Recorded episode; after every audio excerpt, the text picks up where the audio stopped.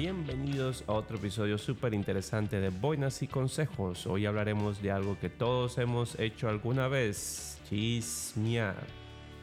Pero antes de entrar en materia quiero presentarles a Wendy, mi coanfitriona, que es un poco más que una caja de circuitos. Hola Wendy. Hola a todos. Soy Wendy, tu inteligencia artificial favorita, programada para chismear solo sobre datos científicos. Exactamente. Gracias, felicidades Wendy por estar acá con el programa y gracias por acompañarnos. Hoy vamos a hablar de chisme. Chisme tiene mala fama, ¿verdad? Pero hoy vamos a explorar este tema desde una perspectiva un poquito más científica. Wendy, ¿qué dicen los expertos sobre los chismes? En realidad, los chismes pueden tener un impacto positivo en la cohesión del grupo y la cooperación. Un estudio reciente mostró que las personas contribuyen más al grupo cuando el chisme está permitido, en comparación con cuando no lo está. Ahí lo tienen, el chisme no es completamente malo.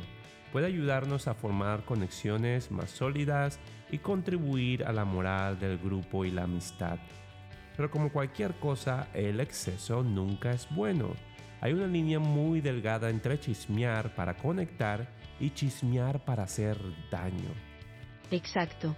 Los datos sugieren que los chismes pueden incluir diferentes tipos de comunicación como la estrategia, la indagación y la afirmación. No es solo hablar mal de alguien. Y ahí está el kit de la cuestión. ¿Cómo chismear de forma ética, si se quiere decir así? Aquí van algunos tips. Primero, siempre verifica la información. Segundo, evita ser malintencionado. El objetivo no debería ser dañar a alguien. Y tercero, mantén una mente abierta. Wendy, ¿hay algo que quisieras añadir? Desde un punto de vista científico, el chisme efectivo tiende a ser veraz y útil para el grupo.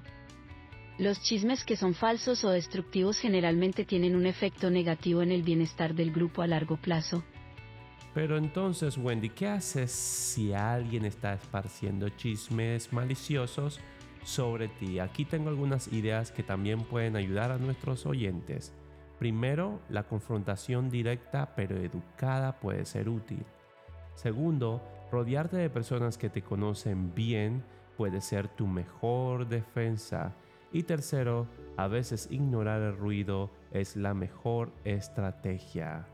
Y recuerda, los estudios han demostrado que las personas tienden a tener más afinidad con quienes pueden chismear.